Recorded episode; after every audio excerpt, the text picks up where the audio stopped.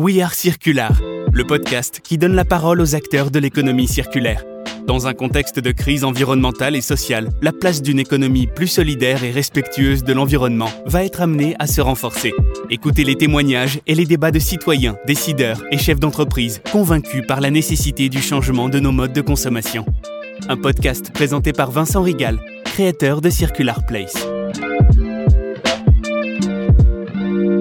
Bonjour à tous, ravi de vous retrouver pour ce nouvel épisode du podcast We Are Circulaire. J'ai le plaisir aujourd'hui d'accueillir Anne-France Mariaquer, cofondatrice de la fresque pour l'économie circulaire, aussi euh, prof titulaire à l'ESCP EAP, qui vient nous parler d'économie circulaire, mais plus globalement euh, de son parcours et de la fresque dont on souhaite savoir beaucoup plus. Bonjour. Bonjour, passant. Comment vas-tu? Très bien, pleine forme. Ravi de te retrouver euh, un matin, tôt, euh, comme ça, pour attaquer la journée. En tout cas, euh, une énergie folle qui se dégage de nos premières interactions. Et donc, je sens que ce podcast va être plus que sympathique. Est-ce que, en quelques mots, tu peux te présenter, s'il te plaît? Oui, bien sûr. Donc, je dirais que moi, j'ai un parcours classique, école de commerce, travailler dans l'industrie et prestataire. Et puis, bon J'étais intéressée par le développement durable, mais vaguement. En gros, c'était euh, les ours blancs sur la banquise. Hein. C'était pas tellement plus que ça. Et puis, euh, j'ai eu l'occasion de faire une phrase du climat un peu par hasard. Et là, je me suis pris une énorme claque dans la figure. Et je me suis dit, bah, ma grande, euh, voilà, sur les années qui te restent à venir, c'est là où il faut que tu ailles, il faut que tu avances là-dessus. Donc, moi, j'avais un passé supply chain. Et donc je me suis dit quel est le lien entre le supply chain et le développement durable. Et très naturellement je suis venue sur l'économie circulaire et j'ai découvert ce domaine-là. Et ça m'a passionné l'économie circulaire parce que je trouve qu'il y a, euh, en fait c'est une évidence, c'est du bon sens. Et euh, c'est euh, tout à fait activable par tous les acteurs, à la fois le citoyen qui va pouvoir, pouvoir faire beaucoup de choses, mais aussi les entreprises. C'est une très belle opportunité pour les entreprises de dessiner des nouveaux business models grâce à l'économie circulaire. Donc je me suis lancée là-dedans. j'ai eu la chance de rejoindre la chaire économie circulaire de l'ESCP, donc voilà, j'ai pu aussi développer mes compétences là-dessus. Et puis très vite, je me suis dit, bah, comment sensibiliser sur l'économie circulaire? Euh, Il faut faire une fresque, évidemment.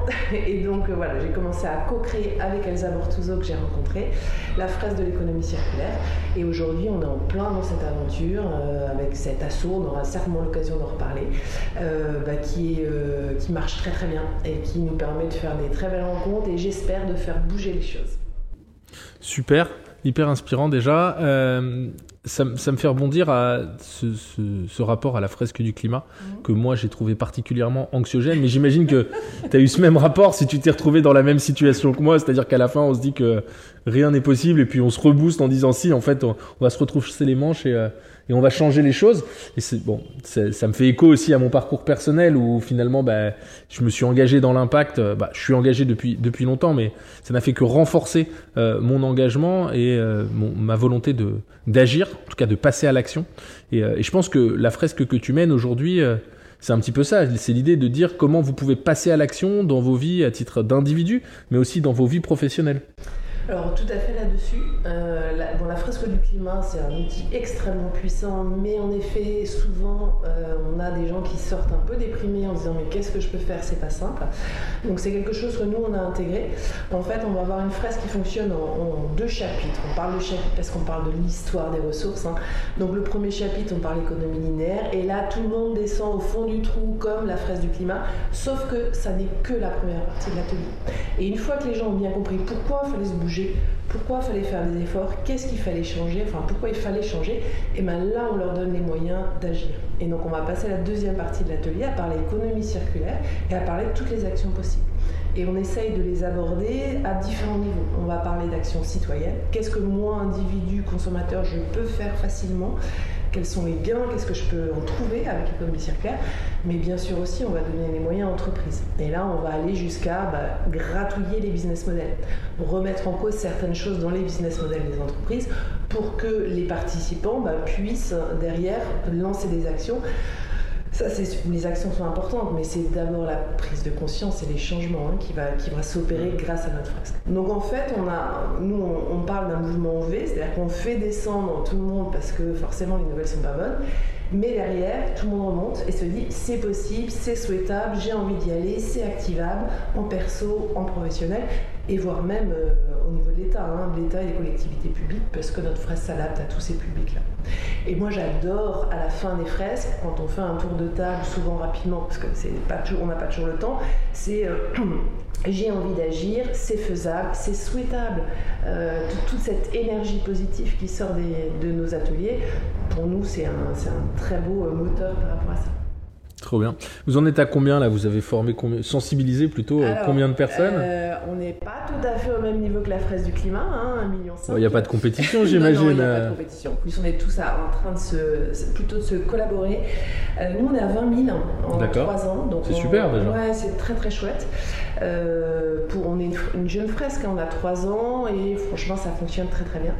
On a donc 20 000 personnes sensibilisées, 500 animateurs une soixantaine de partenaires, je vais te reparler derrière, et puis une dizaine de versions. On est en anglais, en espagnol, même en chinois. Euh, voilà, on est vraiment en train de se développer, ça marche très bien. Alors, dans nos partenaires, en fait, sont des entreprises qui vont utiliser notre format fresque soit pour former leurs salariés en interne, soit pour déployer vers leurs clients. On a ces deux types-là. Et dans les gens avec qui on travaille, euh, alors il y en a 50, hein, je ne vais pas tous les faire, mais euh, on a Renault, on a Schneider, on a Leroy Merlin, on a Boulanger, on a L'Oréal, on a euh, Bouygues, enfin voilà, on a des jolis noms.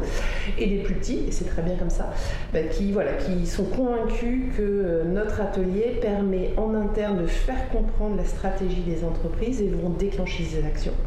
Et pour les gens qui vont vendre à leurs clients, bah, c'est un bon moyen pour démarrer un projet, d'aligner les connaissances de tout le monde et puis de donner envie et de comprendre. Euh, alors c'est sûr qu'en trois heures on ne peut pas tout faire, on ne sort pas expert de l'économie circulaire après trois heures, mais on a entendu parler de tout un tas de choses, d'économie de la fonctionnalité, d'écologie industrielle et territoriale, évidemment de réemploi, de remanufacturing, de recyclage, en ayant compris bah, pourquoi, quel sens ça faisait, mais aussi les limites hein, par rapport à ça. Donc une fois que voilà, les gens ont fait la fresque, ils ont compris le pourquoi, se bouger les fesses, et euh, quels étaient les axes d'action possibles, et puis derrière, bah, il n'y a plus qu'à tirer les fils et y aller. Trop bien. Bon, j'espère que ils sortent de là en se disant qu'il n'est plus possible de penser les choses de façon linéaire et qu'il faut les approcher de façon circulaire. Eh ben, j'espère euh, aussi. non, non, mais c'est super inspirant de voir que même les grands groupes aujourd'hui se saisissent du sujet. Nous, on le voit hein, au travers de nos clients, euh, ils sont particulièrement engagés. Ils cherchent à avoir des plateformes d'économie circulaire pour accompagner leurs collaborateurs et leur business euh, dans dans cette mise en circularité, que ce soit vers des internalités ou vers des externalités. Le, ce qui est intéressant de voir, c'est qu'ils vont jusqu'à former leurs collaborateurs. Finalement, il y, a, une approche qui est un petit peu différente de celle qu'on avait avant, qui était une approche euh, finalement euh, de top-down, c'est-à-dire on a pris une décision, on l'exécute. Là, j'ai l'impression que en passant par votre biais, on va passer par de la sensibilisation, de la formation, et puis on va aller chercher aussi bah, les idées des collaborateurs, essayer de, faire émerger euh, des, des potentielles opportunités.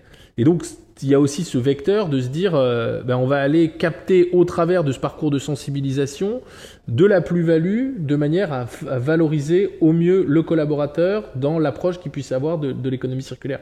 J'imagine que c'est pourvoyeur d'idées. C'est très vrai ce que tu viens de dire et moi c'est une approche que j'adore. Hein. En gros on prend en étau, c'est-à-dire que bien sûr euh, il faut que la direction soit convaincue et nous, on fait de plus en plus de fresques pour les comités de direction, euh, pour les COMEX, hein, euh, voilà. Mais on a aussi beaucoup de fresques, c'est en effet du, bottom-up. Hein. Donc on vient sensibiliser les gens pour qu'ils trouvent des idées. Et on le sait tous, dans l'économie circulaire, il y a plein de petites choses à faire, des petits pas à faire.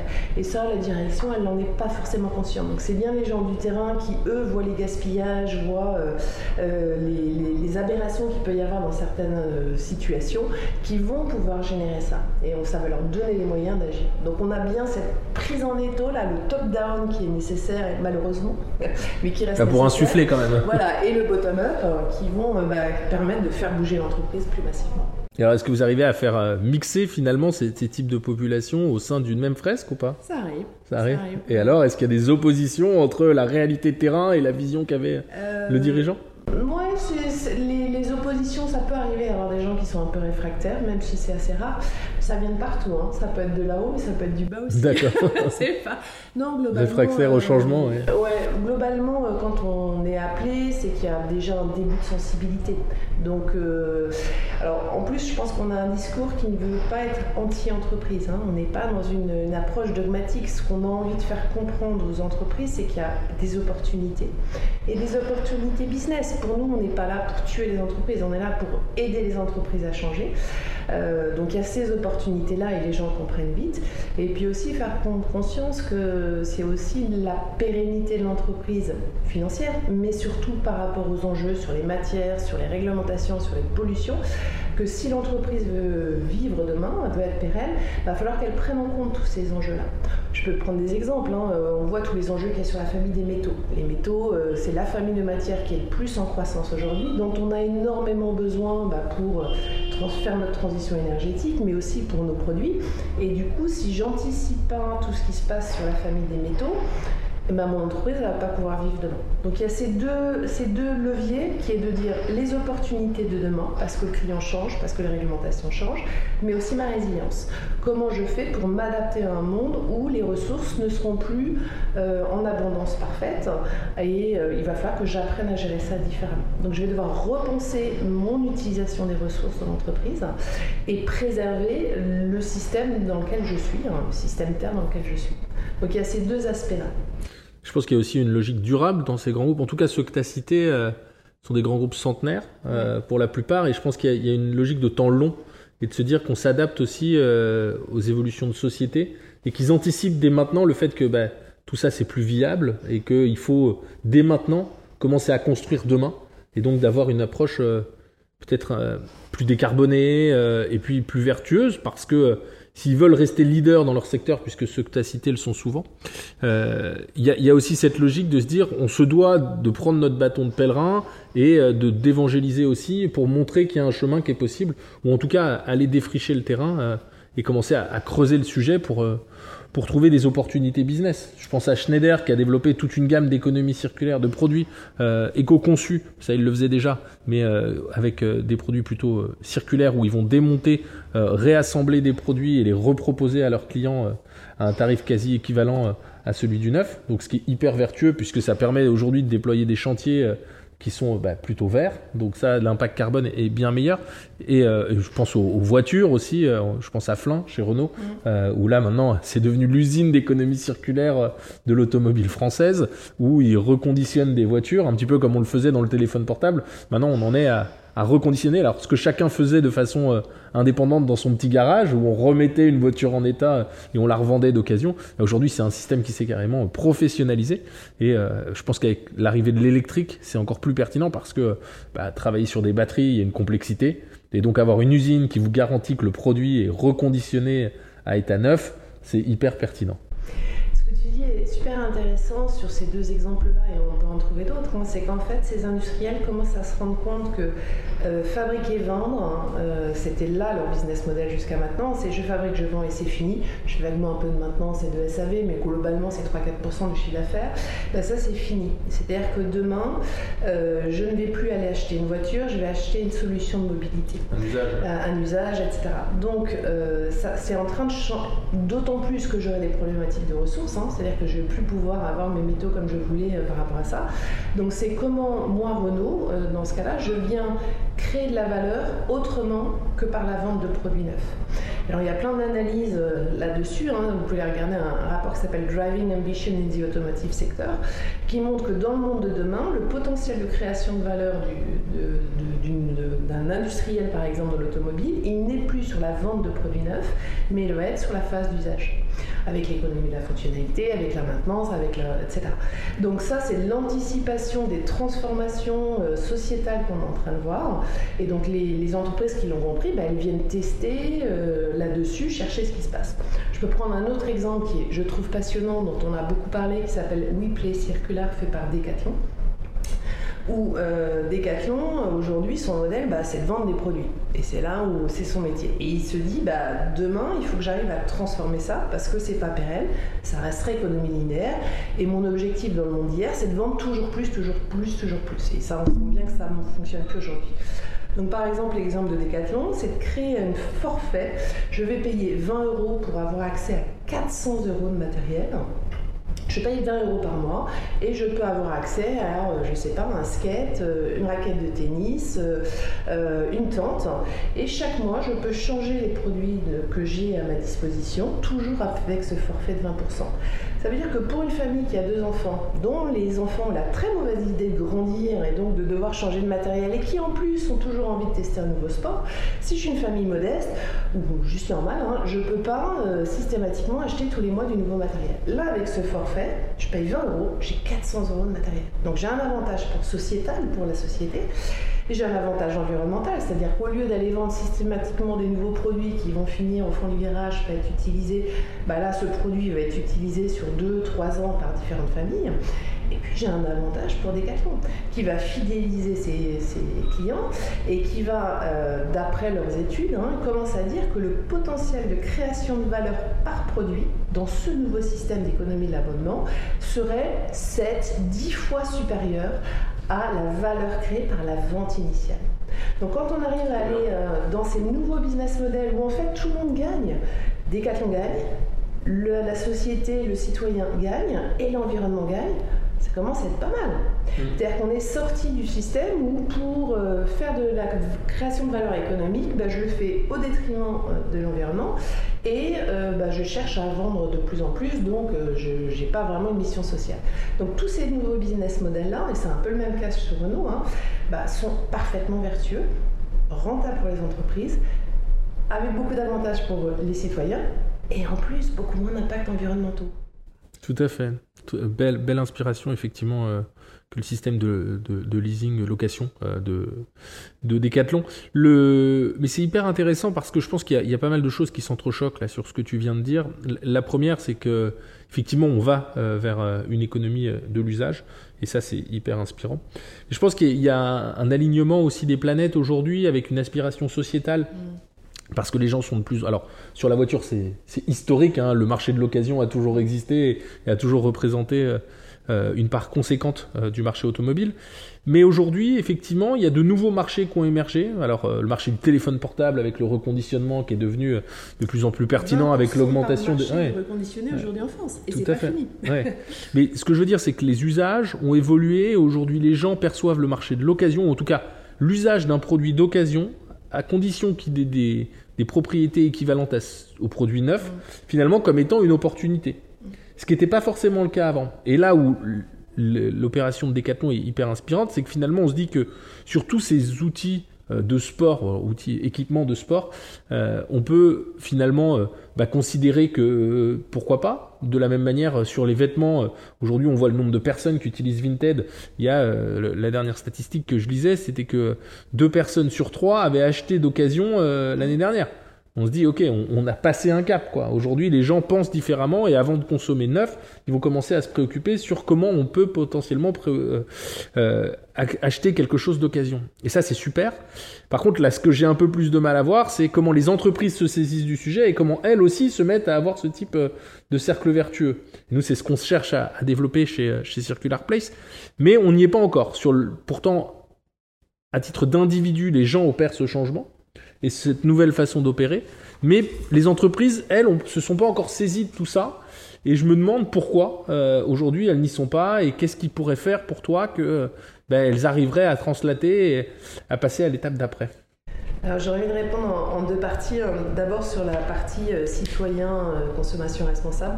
J'aime bien raconter cette anecdote. J'ai 50 ans. quand j'étais jeune, mes parents m'ont offert un vélo d'occasion. Et ça a été pour moi la honte absolue. Je n'ai jamais pu montrer mon vélo à l'école. Je le cachais derrière l'école pour pas montrer que j'avais un vélo d'occasion parce que ça voudrait dire que j'étais pauvre. Ça, c'est il y a donc 30 euh, ou 35 euh, ans. Euh, aujourd'hui, dans nos ateliers, on rencontre des gens qui me disent J'ai rien acheté de neuf depuis deux ans et j'en suis fier. Donc, on voit ce rapport-là. Et tu le disais, Vinted, on, est, on est fier de dire qu'on a acheté un truc d'occasion. Donc, donc, vraiment, il y a un changement sociétal par rapport à ça qui fait qu'on euh, est euh, moins attaché au neuf, on est prêt à aller sur l'occasion, d'autant plus s'il est garanti. Euh, mais aussi, ça remet en cause, probablement, et c'est au début, hein, le sens de la propriété très souvent avant, on était pour être sûr, on voulait être propriétaire. Et aujourd'hui, on est en train de se dégager de ce sentiment-là. Pourquoi posséder une voiture si je l'utilise 2% du temps? Pourquoi posséder un vélo si je peux l'avoir euh, dans la rue? Donc tous ces changements-là, c'est là où il faut qu'on capitalise là-dessus. Hein, euh, c'est de dire en fait, j'ai pas besoin d'un produit neuf, j'ai besoin d'un produit garanti. J'ai pas besoin de posséder un, produit, j'ai besoin d'avoir accès au produit. Là-dessus, il y a plein de choses qui vont se passer dans, dans les moments à venir. Hein. Donc ça, c'est sur la partie citoyen. Euh, la deuxième partie de ta question, c'était comment bouger, comment engager les entreprises là-dessus, sur ces démarches-là. Alors si j'avais euh, la solution, euh, ça serait chouette. Je ne l'ai pas et chaque entreprise est différente. je pense que cependant, il y, a, plusieurs éléments qui peuvent fonctionner. Bah, d'abord, leur montrer que la consommation change. Donc j'ai plus besoin d'acheter une voiture, je préfère la louer. Donc qu'est-ce comment je peux faire pour y répondre? J'ai commencé d'évoquer un petit peu aussi, c'est toutes les tensions sur les ressources. Euh, euh, donc demain, euh, les, nouvelles ressources, ça sera celles qui sont recyclées. Hein. je peux citer l'exemple par exemple de, de qui est l'ancien Alcatel-Calm, hein, qui fait du cuivre. Ils ont annoncé dans les médias il y a six mois que dorénavant, ils serviraient en priorité les clients qui leur rapporteraient de la matière usagée, de la matière à recycler. En gros, pourquoi? Parce qu'on annonce une pénurie du cuivre dans les décennies à venir. Hein. Donc en fait, ça veut dire que le métier de Nexens est fortement challengé parce qu'ils n'auront plus accès à la matière première. Donc ils devront devenir, avec ces principes-là, non plus un fournisseur de produits finis, mais un, un transformateur de matière recyclée. Ça veut dire plusieurs choses. Ça veut dire que leurs clients vont devenir leurs fournisseurs. Donc ça change complètement les relations. Et que demain, l'accès à la matière sera la priorité. Donc tu vois, ça c'est un autre exemple où c'est moins la, le changement du marché qui tire les choses, mais c'est plus bah, la réalité du monde des ressources de demain qui fait que je suis obligée d'évoluer par rapport à ça. Euh, tu l'as évoqué aussi, c'est la responsabilité. C'est de dire aujourd'hui, euh, la plupart, enfin certaines entreprises prennent conscience que faire du business comme on a toujours fait, c'est juste pas possible. C'est plus possible de, euh, polluer, de, gaspiller les ressources, etc. Donc elles ont envie d'aller là-dessus. En fait, il y a tellement, et moi c'est ça que j'aime, hein, quand, on va chez quand je vais chez des clients pour les accompagner là-dessus, c'est que je je ne sais pas forcément à l'avance quel est l'argument qui va porter. Mais il y a un panel d'arguments qui font vraiment un effet d'entonnoir ou de dire mais en fait il faut que j'y aille, j'ai pas le choix. La réglementation, les clients, les problématiques environnementales, ma RSE, ma CSRD, toutes les joyeusetés, euh, et même la pérennité de mon modèle, faut qu'il faut que j'y aille. Et quand on arrive à avoir cet effet eureka là, de dire mais en fait j'ai pas le choix, j'y vais, euh, c'est très bien. Moi je dis pas que ça marche à tous les coups. Hein. Euh, on a encore des vieux réflexes. Oui, mais nous entreprise, on n'est pas une ONG, on est là pour faire du profit.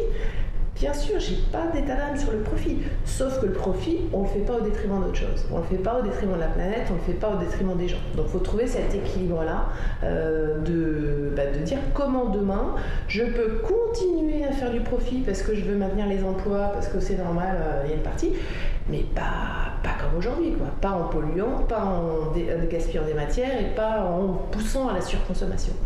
Et en fait, c'est faisable. C'est ça qui est génial. Alors, on n'y est pas encore à 100%, hein, sinon ça serait chouette, mais on sent qu'il y a ces motivations qui viennent et que euh, bah, les entreprises, elles se disent, OK, euh, je tente. Alors souvent, c'est encore des petites actions parce qu'il y a encore plein de choses à apprendre, plein de choses à mettre en place. Et puis ça vient challenger euh, tous les paradigmes qu'on a en entreprise. Hein. donc je ne dis pas que ça se fait en un coup de baguette magique, mais c'est faisable et on y va. voilà. Hyper inspirant. Le la question qui, me surlupine, c'est quand même qu'est-ce qui fait qu'aujourd'hui les entreprises ont un frein à se lancer et à changer? Pour toi, c'est lié à un passé culturel ou finalement bah, une, réticence au changement? Parce que il y a quand même un constat qui est de plus en plus prégnant. Tout le monde est au fait euh, individuellement qu'il y a euh, bah, cette problématique climatique et qu'il faut qu'on y apporte des solutions. Qu'est-ce qui fait que les entreprises ne se saisissent pas du sujet? Je vois tout le monde trie ses poubelles aujourd'hui chez lui, mais personne n'insuffle le tri des poubelles, le bon tri des poubelles en entreprise. Mmh. Et je vois encore trop souvent des, gestions des déchets en entreprise qui sont euh, surprenantes, on va dire ça comme ça. Écoute, euh, je suis d'accord avec toi, hein, c'est difficile. Je pense qu'on sort de 50 ans, voire 100 ans de course à la performance et à la gestion d'un maximum de profit. Et c'est ça qu'il faut venir challenger, parce que quand on parle d'économie circulaire, on va être sur des projets euh, dont euh, le ROI, euh, le retour sur investissement, il n'est pas forcément aussi rapide. Il n'est pas forcément palpable, surtout. Il n'est pas forcément. oui, dans certains cas, il peut l'être. Hein, bah, alors, il est mesurable, je veux bien, mais il n'est pas forcément palpable au sens financier souvent.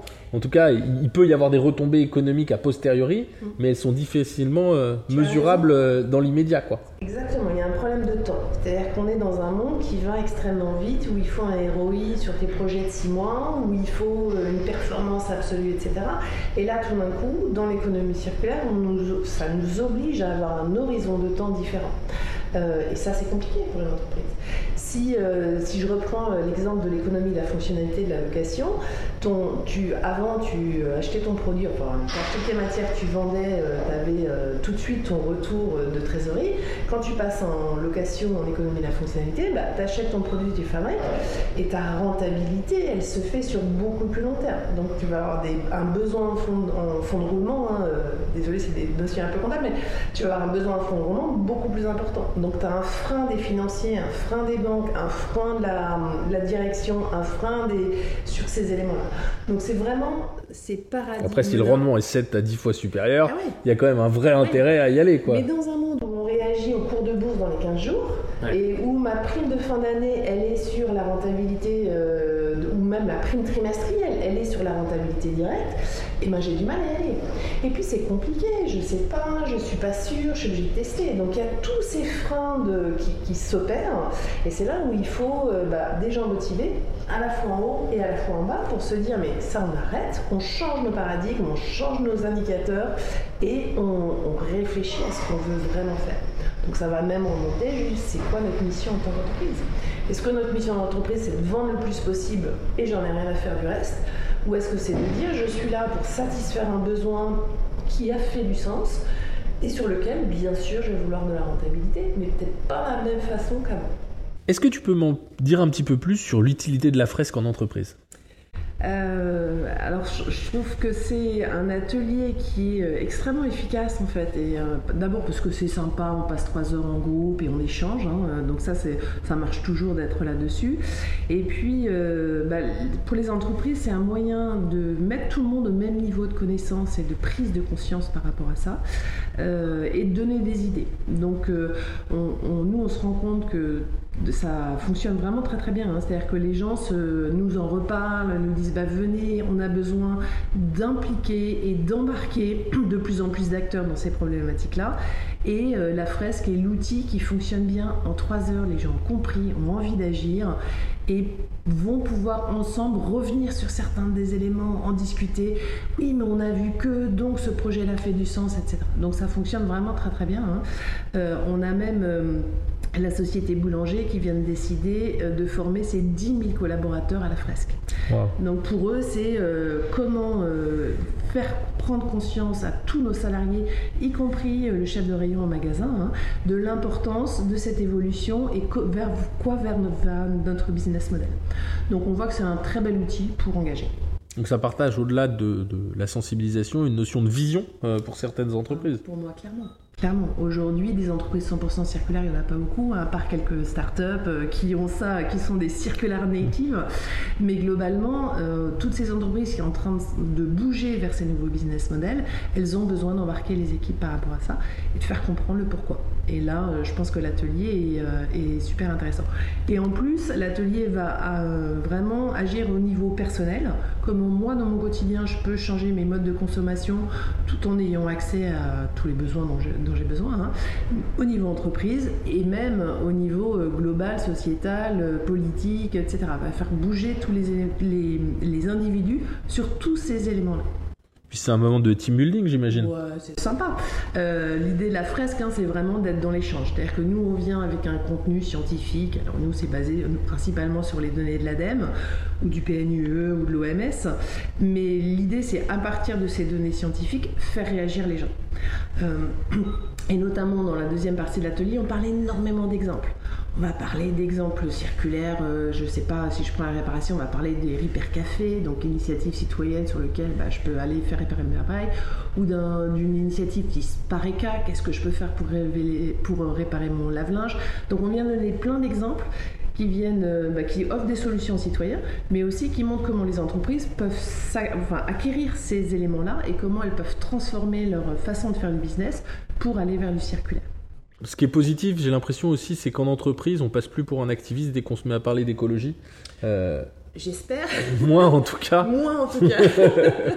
et, euh, et les, les, choses bougent de, de, façon plus favorable. Euh, C'était très inspirant, en tout cas, ce, ce, petit échange tous les deux. Je suis ravi, en tout cas, de, de t'avoir reçu. Je suis ravi euh, d'avoir pu mener euh, ce podcast avec vous. Et je vous souhaite à tous euh, une très belle semaine. À bientôt. Merci. On se retrouve dans deux semaines pour le prochain épisode de We Are Circular, le podcast qui donne la parole aux acteurs de l'économie circulaire.